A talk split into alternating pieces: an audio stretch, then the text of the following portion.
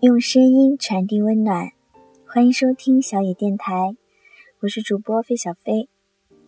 今天与大家分享的是来自笨鸟文摘里面的一篇文章。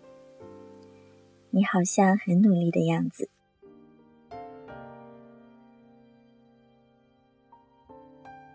这是二十二时五十四分的夜晚，刚刚回到宿舍，满脑子都是这几天的工作计划。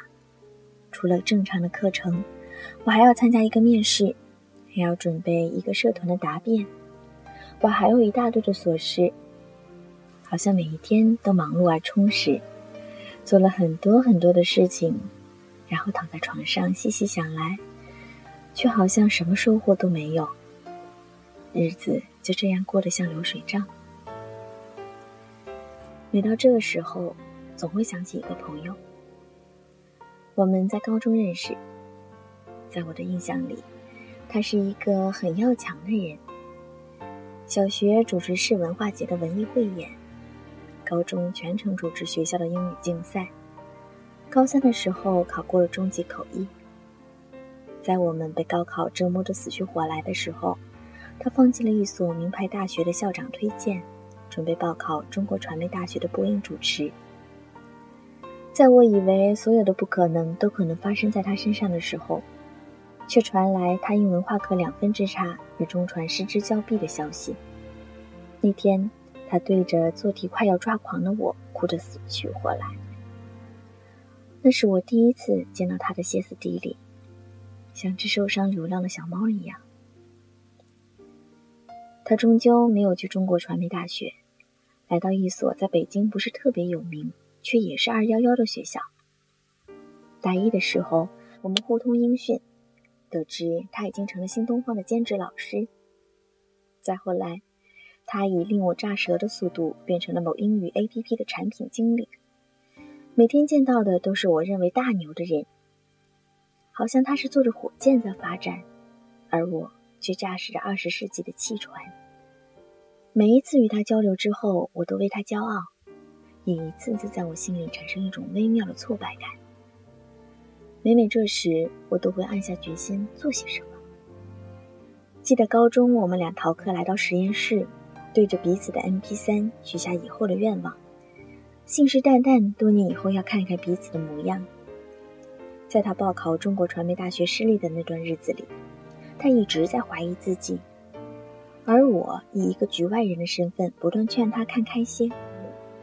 而如今，他在北京做着很多高学历的人都无法得到的工作，我这个自诩博览群书的人就远远不及他。好像他可以在每一个领域都做到游刃有余，我也好像在他身后远远的看他很久了。我想，我还是有些追求的，比如说，我想去贵州支教一年。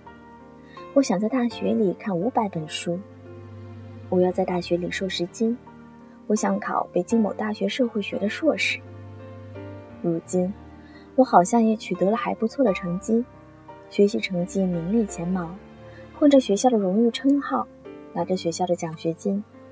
我在社团的努力得到了回报，被定为下级的社团秘书长。我还得到了有些男生的青睐。可是。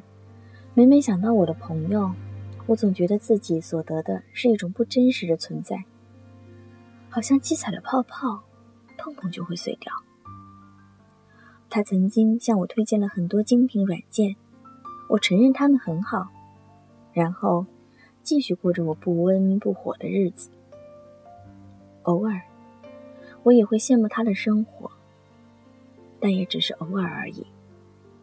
我喜欢文字，喜欢唐诗宋词，喜欢写歌，喜欢写诗词、散文、小说。可渐渐的，后来觉得文艺毕竟不能当做吃饭的家伙，于是，我开始读专业书。然而，它常常让我痛不欲生。浅尝即止了几次，又一头扎回我的文学幻想城，做着公主的梦。去年秋季学期。他告诉我，他想成为一名作家。我笑了笑，不置可否。而现在，他却已经成了简书的推荐作者。那天心血来潮去看他的文章，我惊讶他的文笔和思想早已不是我熟悉的样子。毕竟他的执行力不知比我好过多少倍。我想，这也是症结所在吧。现在想来，其实没有什么可抱怨的。我们都曾在内心有强烈的愿望，渴望有一天出人头地，过上自己想要的生活。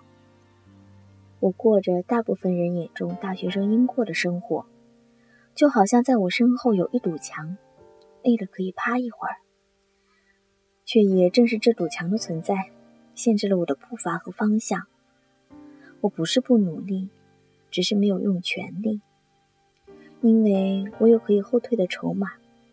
累了、懒了，我可以选择休息。而他的身后，却像是悬崖。曾经有朋友给我发过这样的一篇文章，告诉我努力不一定会得到想要的东西，告诉我平凡的人需要几代人的积累，才可以让后代过上自己想要的生活。也许正是因为在我们的脑子里。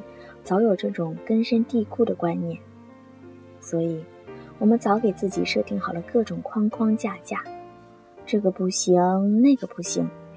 我们需要成功，但我们更需要失败的理由。有了这个万能的理由，我便可以心安理得的去接受失败，因为大多数人都是这样。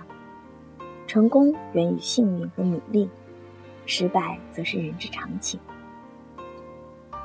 就这样，我好像很有追求，却总是与理想相隔千里。所以，在没有尽百分百可能去做一件事情之前，每个人都没有权利先在意识层面否定自己，也不要再给自己找各种各样的理由去承担预料中的失败。那些理由可以汇成一个，就是你。还没有准备好去成功。